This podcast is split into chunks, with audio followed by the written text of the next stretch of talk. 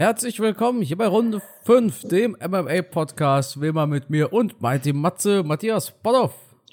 Auch von mir ein herzliches Willkommen. Schön, dass ihr wieder dabei seid. Ja, schön, dass du Zeit gefunden hast, Carsten. Freue mich auf unsere kleine Talkrunde und bin gespannt, wie deine Prognosen fürs Wochenende sind. Ja, bevor wir jetzt über das nächste Wochenende oder über das kommende Wochenende sprechen, Matthias, wir hatten ein UFC-Event in Frankreich. Ja, die Prognose lautete, das wird kein toller Abend für die Pariser Einwohner. Selten lagen wir aber so krachen daneben. Rose verloren, Spivak verloren. Aber ich spreche mir am besten direkt über das Main Event, oder? Weil ich denke, das ist für die meisten noch im Kopf und äh, interessant. Cyril Gahn, und der hat hier richtig Sergei Spivak gemobbt, oder? Das war ein richtiges Mobbing, was da im Käfig betrieben worden ist. Ein Takedown-Versuch von Spivak. Cyril Gahn hat an der Takedown-Defense gearbeitet und weißt du noch, das war genau die eine Sache, die habe ich in der letzten Podcast-Episode angesprochen. Da habe ich irgendwas in die Richtung gesagt. Gahn muss jetzt kein Wrestler werden. Der braucht nur eine ordentliche Takedown-Defense. Das heißt, wenigstens 10% Prognose war richtig die hat er sich angeeignet. Er hatte scheinbar doch die Disziplin, die ich ihm abgesprochen habe. Und nach diesem Takedown-Versuch, der gescheitert ist, war bei Spivak auch irgendwie so der, der Wille gebrochen oder so, oder? Also ein Takedown-Versuch und ab dann hat Garn ihn verprügelt. Also Garn landete ungefähr zehnmal so viele Significant Strikes wie Spivak. Also erstmal müssen wir auf unseren let letzten Podcast zurückkommen. Da ist natürlich eine Entschuldigung von meiner Seite absolut notwendig, und zwar an Cyril Gahn. Ich habe ihn komplett unterschätzt. Er hat hier brutal abgeliefert. In meinen Augen war das sein Meisterwerk, einer der besten Kämpfe, die ich bisher von ihm gesehen habe. Ich freue mich natürlich, weil ich ja auch aus dem Striking komme, weil ich natürlich ein ein Fan aller Kickboxer bin, wie Adesanya, wie Pereira, wie äh, Wonderboy. Die liegen mir natürlich am Herzen, weil ich halt immer selber so mitfiebere, wie würde ich als Kickboxer, als Striker, wie würde ich gegen den oder den kämpfen und würde ich es schaffen, diese Takedowns abzuwehren. Und ich war wirklich, ich war wirklich mir relativ sicher, dass Cyril Gahn hier ein echtes Problem haben wird. Und deswegen hatte ich auch darauf getippt, dass Spivak gewinnt und dass die Franzosen ziemlich traurig sein werden. Aber Cyril Gahn hat mich begeistert. Er hat mich, hat mich überrascht. Er hat die Fight-Performance, die er in der Vergangenheit an den Tag gelegt hat, meiner Meinung nach getoppt. Ich fand ihn so gut wie noch nie. Er hat eine brutal gute Beinarbeit gehabt, ein super Auge, sehr präzise geschlagen. Er war schnell, er war wendig, er war agil. Er hat den Takedown und die Takedowns gut abwehren können. Und das beginnt ja nicht erst dann, wenn der Gegner versucht, dich zu greifen, sondern es beginnt ja schon vorher, indem ich die richtige Distanz wähle, die richtigen Winkel wähle. Und man hat halt hier deutlich gesehen, er war technisch und also technisch im Stand und auch vom, vom, vom Speed her, vom Auge her, war er Spivak total überlegen. Also diese Beinarbeit, das, das war faszinierend. Das er hat mich erinnert an, an Muhammad Ali gegen George Foreman. Der eine, der so ein bisschen tollpatschig ist, wie so ein Bär durch den Käfig watschelt. Und dann ähm, Cyril Gahn, der, der leichtfüßig sich bewegt hat, der gute Winkel eingenommen hat und der dann dazu auch unheimlich präzise und hart geschlagen hat. Man hat ja früher, oder ich habe früher das Gefühl gehabt, er schlägt viel, er schlägt präzise, aber vielleicht nicht so hart wie ein Enganu oder, oder ein äh, Derek Lewis oder so. Aber hier hatte ich auch das Gefühl, dass er unheimlich viel Power in seinen Schlägen hatte.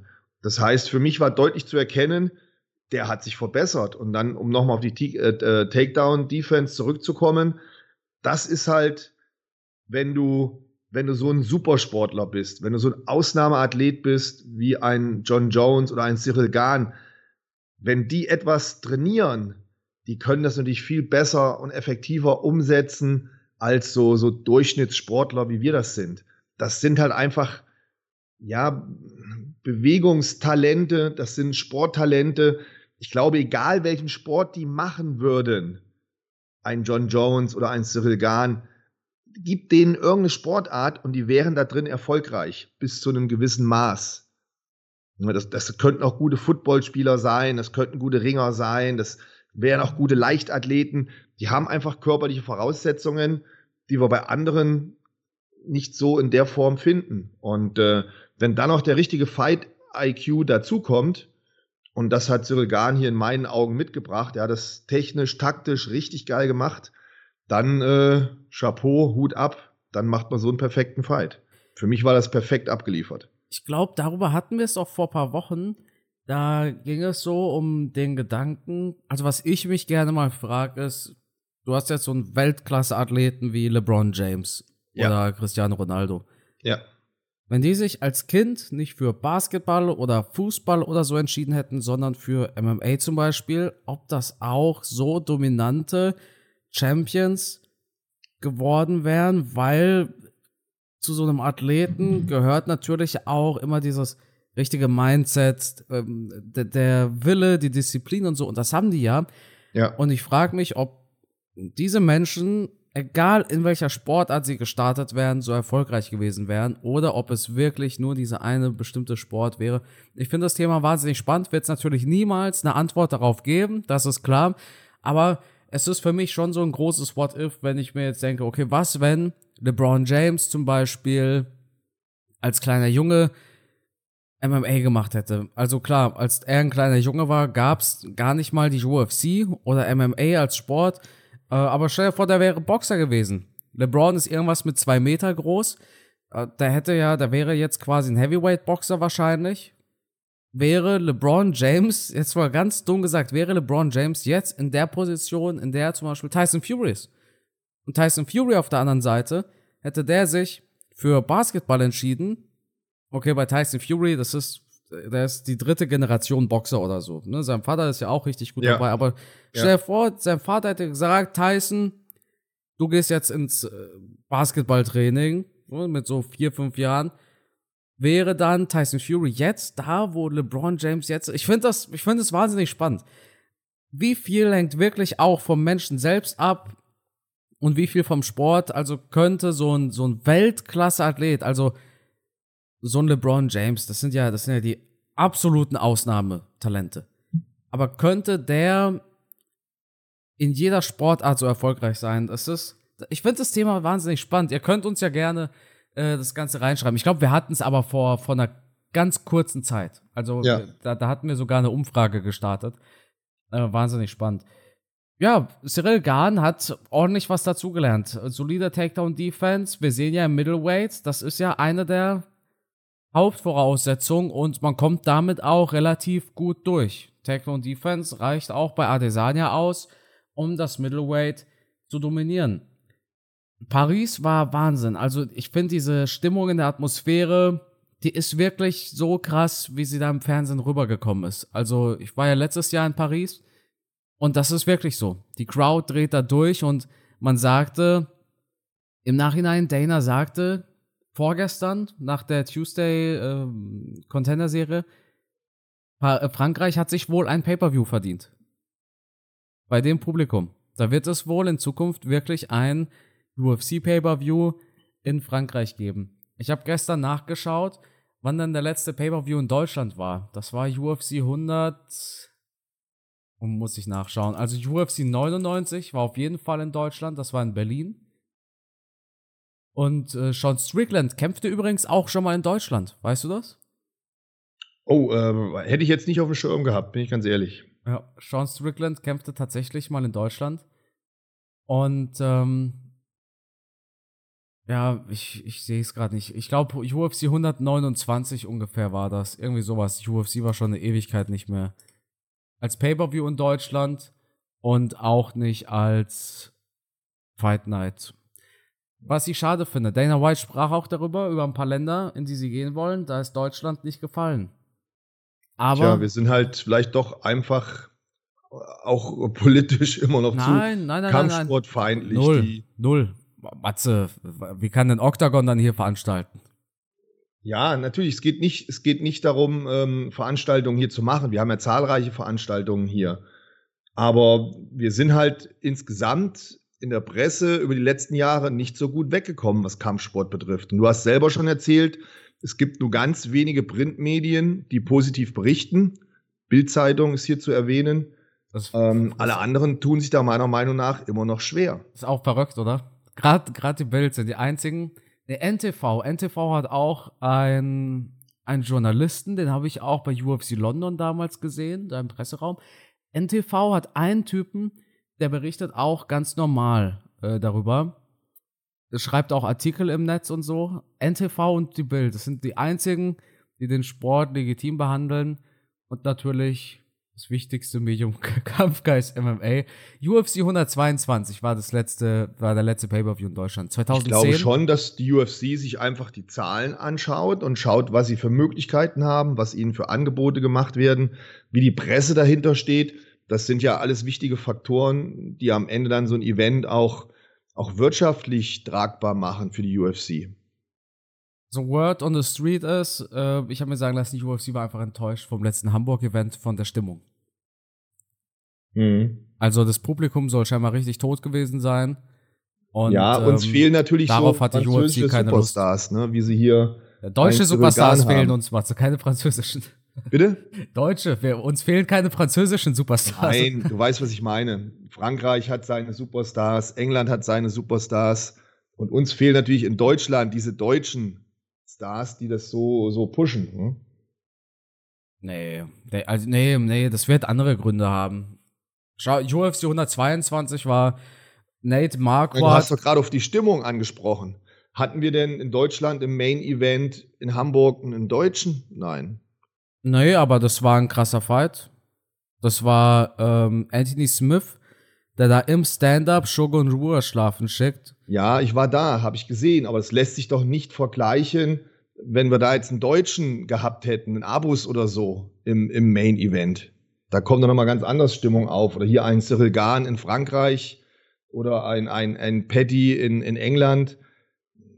Da sind die Emotionen einfach extremer. Also sind mit Sicherheit zahlreiche Faktoren, die dazu führen, dass ähm, die UFC sich dagegen entscheidet, in Deutschland was zu machen. Ja, ein Faktor ist, es verliert halt auch jeder, der hier, jeder hier trainiert. Ja. Also ich glaube, also in meinen Augen ist nach wie vor Abus der beste Kämpfer, den wir in Deutschland haben. Und äh, ich, ich bin mir eigentlich ziemlich sicher, er wird es auch noch in die Top 10 schaffen, wenn nicht sogar höher. Aber das ist ein Prozess. Die UFC hat es leider verpennt, Abos gegen Strickland in Deutschland stattfinden zu lassen. Das wäre eigentlich so das perfekte Event.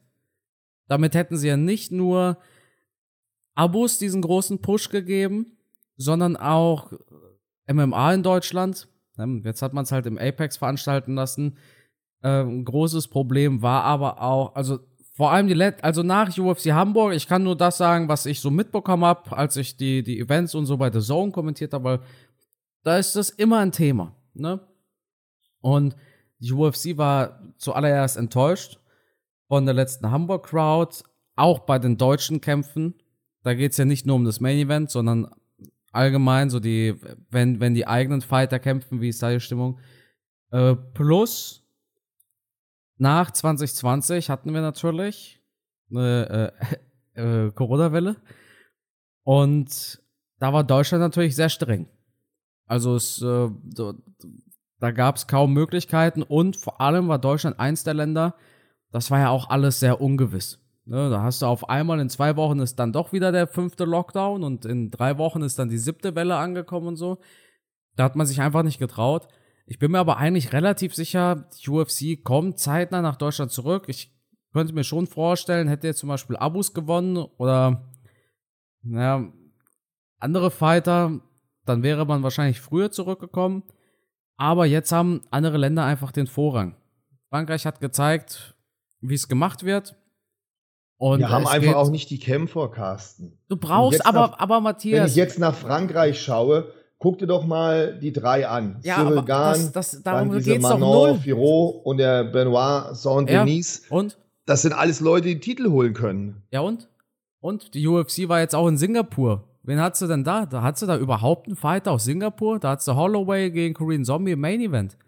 In dem asiatischen Raum ist es natürlich schwierig. Aber ich will damit nur sagen, es ist doch dann interessanter, ah, gehen wir jetzt nach Paris oder gehen wir nach Deutschland, ah, ist vielleicht doch interessanter, nach Paris zu gehen. Und natürlich werden sie dann gucken und Europa vielleicht als Ganzes sehen. Wie viele Veranstaltungen machen wir in Europa und wo machen wir die? Und sie werden gucken, welche Veranstaltungen machen wir in Asien. Und ich finde Singapur natürlich noch eine extrem interessante Stadt.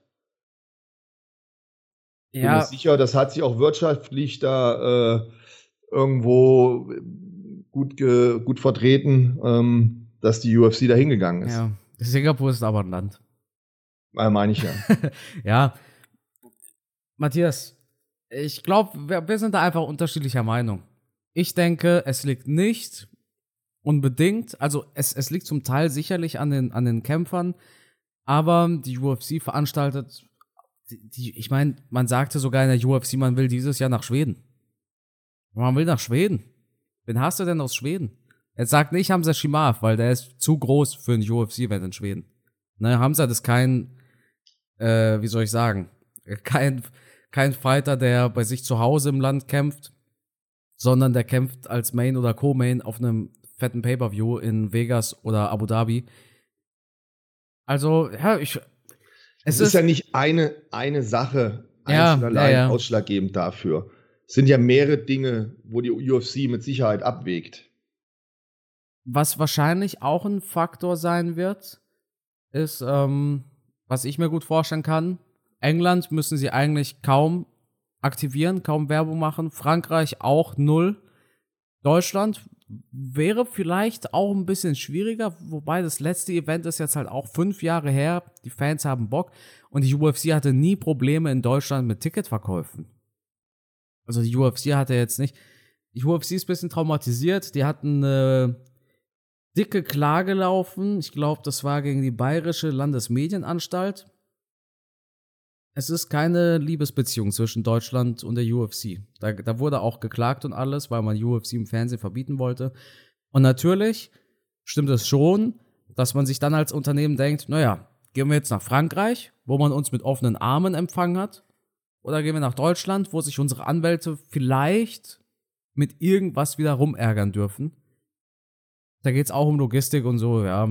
Ähm, es, ist, es ist kompliziert. Warten wir mal ab. Dana war eigentlich, so was ich weiß, ist, Dana wollte ein Performance Institute in Europa, so wie er jetzt eins in Afrika bauen lässt und in Asien und in Mexiko. Und das Performance Institute hätte er gerne in Deutschland gebaut. Er war auch in Deutschland. Was jetzt daraus geworden ist, weiß ich nicht. Aber ich denke, äh, ja, also UFC PI wollte er am allerliebsten in Deutschland bauen. Das weiß ich. Das war jetzt aber auch vor einem Jahr ungefähr, dass, dass die Info rauskam. Wer weiß, Matthias, warten wir ab. Ja. Wie gesagt, ähm, meiner Meinung nach einfach zu viele ja, Negativfaktoren, die da immer wieder gegen Deutschland sprechen. Was schade ist. Wobei. Ja, absolut. Absolut. Ja, ich würde mich ja freuen, wenn hier mal wieder was wäre, aber ich sehe da eher schwarz. Muss aber auch so ehrlich sein, ich glaube, wenn man UFC-Feeling haben möchte, reicht es auch, wenn man zu Octagon geht. Sag ich ehrlich. Also ich bin nicht der, der allergrößte Fan von Octagon oder so. Aber wenn ich mir diese Bilder und diese Qualität der Produktion angucke, dann ist Octagon definitiv UFC-Niveau. Und du siehst ja auch, dass die Fans Bock drauf haben. Ich meine, alter Schwede, Octagon geht einfach in die Lanxess Arena oder in die große Halle in Frankfurt, nicht ins Stadion, sondern einfach die in, in, in der großen Halle da. Ich glaube, Festhalle ist es. Oder geht in die ehemalige König Pilsner Arena in Oberhausen, dort wo die UFC auch war. Octagon füllt genau die gleichen Hallen, die die UFC in Deutschland füllen würde. Das ist beeindruckend. Deshalb, ja, also mein Tipp ist, wenn jemand mal UFC-Feeling haben möchte, wie es denn wäre so bei einem UFC-Event, da reicht es wahrscheinlich auch, wenn du zu Octagon gehst. Da hast du halt nicht die, die Stars. Muss man halt auch so sagen, ne? UFC gehst du natürlich auch hin, damit du vielleicht mal sagen kannst, oh, ich habe Cyril Gahn kämpfen sehen, ich habe Whittaker kämpfen sehen oder wen auch immer. Das kannst du bei Octagon nicht, da kannst du halt nur sagen, ja, ich, ich habe mal ein paar Kämpfe gesehen, Mit einer geilen Stimmung. Also produktionstechnisch können die da schon echt gut mithalten. Das haben die schon äh, sehr gut gemacht. Ich finde generell die Veranstaltungen, die wir in Deutschland haben, sehr gut. Ja. Ich finde, die machen da alle einen guten Job. Octagon natürlich die, die die größten Hallen füllen. Aber auch die kleineren Veranstaltungen, da ist man wirklich bemüht, den Sport in das richtige Licht zu setzen und auch gute Veranstaltungen zu machen, muss ich schon sagen. Matthias, dann würde ich sagen, quatschen wir ein bisschen über das kommende UFC-Event. UFC ja, 293. Wie haben dir denn, eine ja? Frage noch, wie haben denn die beiden anderen Franzosen gefallen? Du meinst die, die Dame, Manon Fiorot, oder wie hieß die? Ja, Fiorot, ja. Fiorot, Fiorot. Ähm, und der Benoit Saint-Denis. Ich fand die beide echt saustark, Junge. Ja, Junge. Da, da gab es noch den einen Fight in dem Stil. Äh, nee, auch auf der Maincard mit diesem Eiertritt. Hast du das gesehen? Ja. Was war denn so deine Meinung? Puh. Also der Tiefschutz hat sich auf alle Fälle ein bisschen verschoben. Das hat man, glaube ich, gesehen, ne? Ja, ja. Und der Kämpfer beschwert sich. Also, um kurz zu erklären, was passiert ist. Das war beim Fight von William Gomez. Da wurde ein Kick abgefeuert und der, der ging so auf Höhe knapp unter dem Bauchnabel, würde ich schätzen. Aber der Fuß oder die Zehenspitzen haben da auf jeden Fall den Eierschutz noch ein bisschen mitgenommen. Und dann beschwerte sich der Gegner, dass es ein Low Blow war, dass es ein äh, Kick in die, in die Eier war. Das hat den Referee nicht ganz so gebockt. Der Referee hat das nicht so gesehen, sondern hat gesagt, fight, fight, fight. Aber weil der Gegner sich immer noch an den Eiern festgehalten hat, wurde der Kampf abgebrochen. TKO. Ja. Und das hat für große Diskussionen gesorgt. Da wurde sich keine Pause genommen, kein Videobeweis oder so, sondern einfach ein TKO. Wie hast denn du das so wahrgenommen, Matze? ganz, ganz schwierig zu entscheiden. Aber um es auf den Punkt zu bringen, ich glaube schon, dass da eine, eine Wirkung war, weil man halt, oder ich konnte sehen, und ich meine gesehen zu haben, dass der Tiefschutz wirklich nach oben gerutscht ist. Und wenn der natürlich in den Genitalbereich reinschlägt, dann tut das schon weh. Deswegen, ich, ich halte es für möglich, dass es ein Tieftritt oder eine, eine Wirkung im Genitalbereich war. Und demzufolge hätte ich gerne noch den Kampf weiter gesehen. Aber der Schiedsrichter, ich weiß nicht, ob er in Frankreich einen Videobeweis hat, wie die da aufgestellt sind, ob das bei jeder UFC-Veranstaltung so ist. Ich hätte mir gewünscht, er guckt sich den Videobeweis an und lässt sie dann weiterkämpfen. Ansonsten, wenn ich als Kampfrichter so schnell reagieren muss, ja, dann ist es halt so. Wenn ich den Tieftritt nicht gesehen habe, dann muss man halt die, die Entscheidung so akzeptieren. Ja, wir müssen ja auch bei uns uns eingestehen, wir gucken uns das fünfmal in der Slow Motion an, genau. aus drei verschiedenen Perspektiven. Das hätte der Referee vielleicht halt auch machen können, aber dürfen wir ja auch nicht vergessen. Aber der Referee hat in dem Moment einfach spontan entscheiden müssen und seine spontane Entscheidung war dann ganz klar, okay, Knockout, TKO. Verrückt. Ja, ja Thug Rose Wer auch gut abgeliefert hat, hier war Volkan Özdemir. Den habe ich gar nicht gesehen, ehrlich gesagt. Was? Ja, habe ich nicht gesehen. Ich war echt überrascht. Der ist, äh, der ist nach, nach den vergangenen Kämpfen, wo er sich schwer getan hat, ist er echt gut zurückgekommen. Also Respekt. Hm. Benoit Saint-Denis habe ich mir angeschaut. Ich glaube, von dem der werden wir Hammer. noch richtig viel sehen, ne? Der war Hammer, der Typ. Junge, Junge, Junge. Alles. Ja. Der hat einfach alles. Der hat in seinem letzten Fight hat er diese brutalen Bodykicks abgefeuert.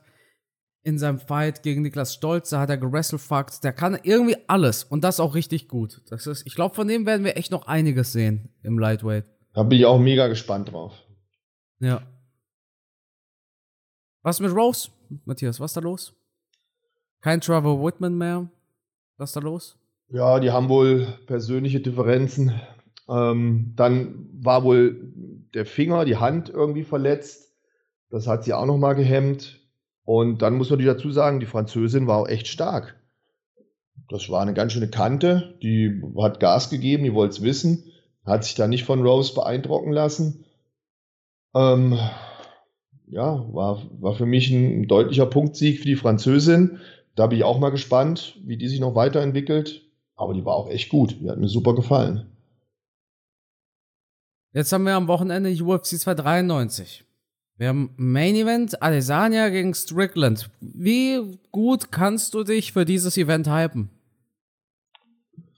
Ach schon, schon. Ich habe mir die Pressekonferenz eben angeschaut oder sagen wir mal so, ich bin hier im Büro, habe meine Büroarbeit gemacht, habe die Pressekonferenz nebenbei laufen lassen und ich würde gerne die Pressekonferenz zusammenfassen. Fuck, fuck, fuck, fuck. Jetzt, ich habe noch nie jetzt, so viele Fax Jetzt gehört landet der Podcast auf irgendeinem. jetzt kriegen wir so ein ab 18. Jetzt muss jeder hast, bestätigen, dass er 18 ist, bevor er sich den Podcast Hast du die, die Presse, ich, ich weiß gar nicht, Strickland, der hat ja jedes, jedes fünfte Wort war, war das F-Wort. Ich habe sogar ein Video schon drüber gemacht, Matze. Echt? Das habe ich noch nicht gesehen. Ja, ich war flink. War eine flotte, flotte Biene, ja. Nee, ja, es war, also ich fand, am kuriosesten war ja die Situation mit Kekera, äh, Manel KP und Adesanya. Ja. Ne? Manel KP, ich weiß wie groß ist der? Ich würde schätzen 1,60 oder so. 56 Kilo. Steht dann neben Adesanya und sagt zu Adesanya, sit the fuck down, setz dich hin, verdammt. Das ist Wahnsinn, oder? Ja. Ja, Pressekonferenz war unterhaltsam, genau das, was man erwartet hat. So ein paar 1,65 ist KP. So ein paar Sticheleien hier und da. Ähm, KP ist auch ein Teammate von Sean Strickland. Also klar provoziert er dann auch wahrscheinlich eher so in Richtung Adesanya. Auch einer der europäischen Fighter scheinbar. Also trägt hier bei Topology portugiesische Flagge. Kommt aus Portugal irgendwie, ist aber in Angola, Angola geboren. Ähm, ja, Pressekonferenz, im Endeffekt ein bisschen Trara von beiden, so ein paar Provokationen. Ich versuche mich zu hypen, ich versuche diese Chance von Strickland wirklich schön zu reden. Ich brauche das aber auch. Aber ich hatte bei O'Malley hatte ich die Hoffnung. O'Malley war ich wirklich am Abend davor.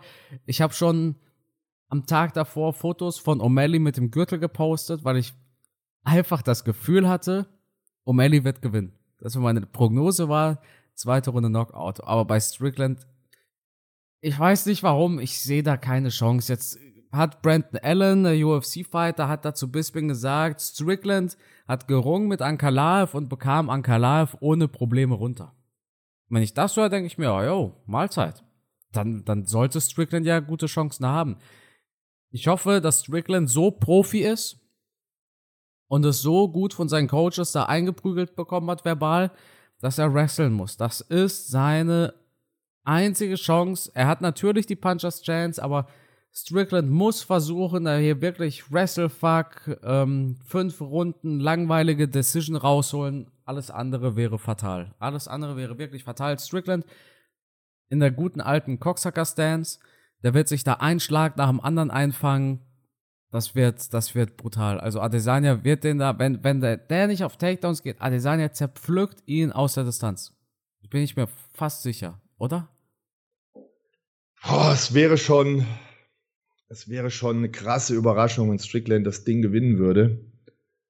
Da müsste Adesanya einen Flüchtigkeitsfehler machen oder, oder, oder sich verletzen oder sonst irgendwas. Also ganz klar, Strickland extrem krasser Außenseiter der auch am Ende vielleicht mit einem klein bisschen Glück an den Kampf gekommen ist.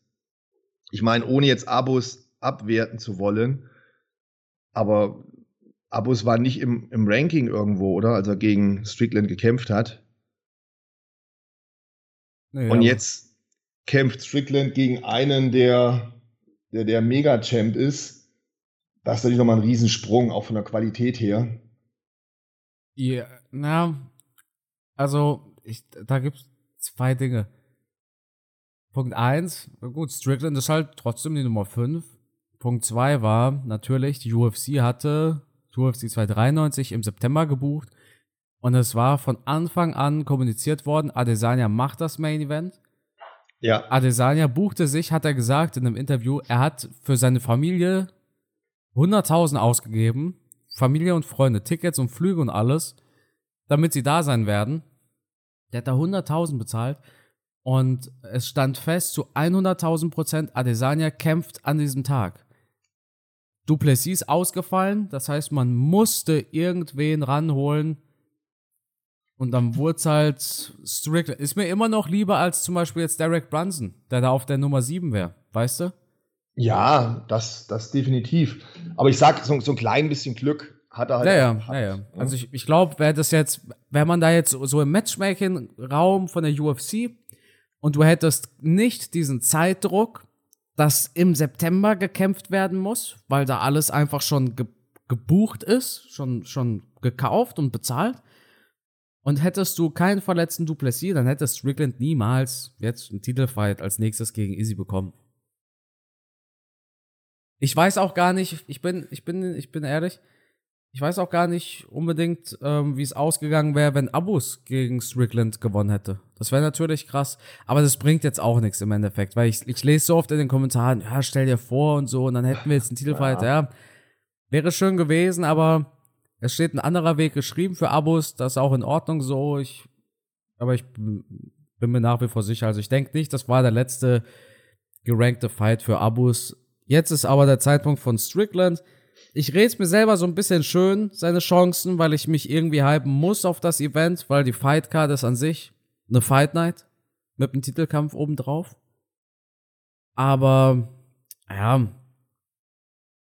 Matze, ich habe voll den Faden verloren. Ich habe einfach auf einmal auch, angefangen, auch quer zu labern. Ja, kann mal einen schlechten Tag haben. Ja, ja, ja, ja, ja. Aber die Chance ist gering. Also wirklich, ich ich wüsste nicht, ähm, wie Strickland das schaffen soll. Ähm, aber hey, ne, es hat schon immer Überraschungen gegeben. Das ist auch hier möglich, weil immerhin treffen zwei Menschen aufeinander. Das sind keine Roboter. Das ist kein Spiel, das ist ein Fight. Auch ein Adesanya kann damals für mich auch eine Überraschung gewesen. Ähm, Anderson Silva gegen Whiteman. Ja. Hätte ich damals Knockout, ne? gerechnet. Ne? Aber das, ja. Dass Whiteman derjenige sein wird, der Anderson Silva, da habe ich damals. Ausnockt sogar, ne? Ding, wo ich nie mit gerechnet hätte damals. Nie. Ja, stell dir vor, Strickland knockt Adesanya aus. Das wäre aber genau so ein Moment, genau so ein Schock. Absolut. Äh, Oder wo ich auch geschockt war, als äh, Ronda gegen Holly K.O. gegangen ist. Oh ja, ja, ja, das war auch einer der größten Upsets. Hätte ich jetzt in der Form auch nicht mit gerechnet. Also wir hatten schon immer viele Überraschungen. Ähm, wer weiß. Also ich werde trotzdem gespannt sein. Ich freue mich trotzdem drauf. Und im Kämpfen ist halt immer alles möglich. Und das ist halt das Schöne bei dem Sport. Das stimmt. Also ich denke, Strickland, was, was für ihn spricht, ist ganz klar, der steht seit Jahren in der Top 10. Seit Jahren. Der ist, der ist schon so lange, gurkt der da oben so ein bisschen rum und schwimmt da so mit. Ist das, auch schon lange dabei, glaube ich. Ja, ne? ja der, der, ja, ich weiß, wenn ich gesagt habe, der hat mal in Deutschland gekämpft, dann heißt das, okay, die UFC ist so lange nicht mehr hier gewesen, das muss vor 100 Jahren gewesen sein. Ich glaube, lass mich mal nachschauen. Ich glaube, der ist seit zehn Jahren in der UFC. Ich bin mir nicht sicher. Ich bin mir aber jetzt nicht ganz sicher. Aber der ist schon so lange oben mit dabei, gewinnt seine Fights und das musst du halt auch erstmal hinbekommen. Weißt du, was ich meine? Ja, natürlich, klar. Ähm, Strickland gab sein UFC-Debüt 2014. Okay. Ja, neun Jahre. Und ähm, 2014 war das auch, da kämpfte der bei der UFC in Berlin, in der O2 World. Vielleicht warst du da ja auch dabei. Nee, da war ich, glaube ich, nicht bei der Veranstaltung. Ich war zweimal in Deutschland bei der UFC. Ich glaube, einmal in Hamburg ganz sicher bei der letzten. Und ich glaube, bei der ersten Veranstaltung. War das nicht UFC 99? Weißt du Keine noch, Ahnung. wer da gekämpft hat? Nee. Nee, habe ich nicht mehr auf dem Schirm. UFC 99 war Wanderlei Silver. Ich meine, du hast aber mal erzählt, dass du Wanderlei Silver gesehen hast. Das war in Köln. Das war in Köln, ja. Ich war da mit meinem Bodybuilding-Freund Dennis Wolf, das weiß ich auch noch. Ja. Aber es ist zu lang her, als dass ich mich wirklich an die einzelnen Kämpfe erinnern kann. Boah, aber guck dir mal die, die Fightcard an, die wir damals hatten. Das war Wanderlei Silva hat da gekämpft, Mirko Krokop hat gekämpft und Krass. Kane Velasquez hat auch gekämpft. Krass. Ja. Schlimm, schlimm, dass ich mich nicht mehr an die Details erinnern kann. Ja, Mal, Mensch, Matze. ja. Schlimm, schlimm, schlimm. Also, Strickland hat irgendwie eine Chance. Reden wir uns ein. Aber ich bleib bei meiner Meinung, also wer so lange trotzdem auf Top-Niveau kämpft, der, der hat auch gegen Adesanya eine Chance. Keine große, aber du musst erstmal in dieser Position sein, sagen zu können, du bist da wirklich seit ein paar Jahren da ganz oben mit dabei und lieferst immer so ein bisschen ab. Also Strickland ist eine Wundertüte. Ich habe mit Niklas gesprochen, Niklas Stolze, der hat da auch mit ihm zusammen trainiert. Der hat gemeint, Strickland ist viel besser, als man, als man meint. Und mhm. der, ich, ich persönlich habe so das Gefühl, der kann seine Leistung, die er drauf hat, nicht ganz so abrufen im Käfig.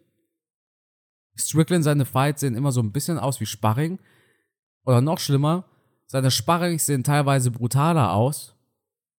Klar, der verprügelt auch Leute, die nicht auf seinem Level sind im Sparring. Aber ja, ich glaube, Strickland wird nicht unterschätzt, sondern es ist halt, ja, Strickland war zur richtigen Zeit am richtigen Ort, war gesund, war nicht verletzt, ähm, hat sich fit gehalten, hat sich vorbereitet und bekommt jetzt einen Titelfight, den er sonst wahrscheinlich nicht bekommen hätte. Ja. Und was man auch sagen muss, hat ja keinen schlechten Kampfrekord. Absolut. Also mit 27 zu 5. Respekt, ne? muss man erstmal schaffen. Ja, absolut. Und die Leute, gegen die er verloren hat, da waren ja auch zwei, drei Top-Leute dabei. Ne? Jared Cannonier, äh, Camaro Usman, ähm, äh, Alex Pereira. Ja. Was ich mich nur frage, ist, wie gut ist wirklich so dieser Fight-IQ von Sean Strickland, weil klar ist ja schön und gut, der bringt Ankalaev runter, aber der hat ohne Deckung gegen Pereira gekämpft. ja, da, da hat es mich ja zum Verzweifeln gebracht. Also wenn ich gegen so einen super Kickboxer komme, da kann ja auch nicht nachvollziehen, aber da hat er sich anscheinend maßlos überschätzt. Deckung unten. Gegen Pereira. Selbstvertrauen. Ja. Das, das ist halt das, was mich so murks, weil da denke ich mir, okay, weiß er wirklich, dass er wresteln kann gegen Adesanya? Brandon Allen sagt aber auch, diese Geschichte mit Ankalaev von Strickland war in der Vorbereitung für den Pereira-Fight. Also Strickland hat sich wrestlend auf Pereira vorbereitet, aber im Fight war dann Deckung unten, Coxacker Stance und Bub, Lichter aus. Was Adesanya ja so gut kann, ist dieses Kontergame.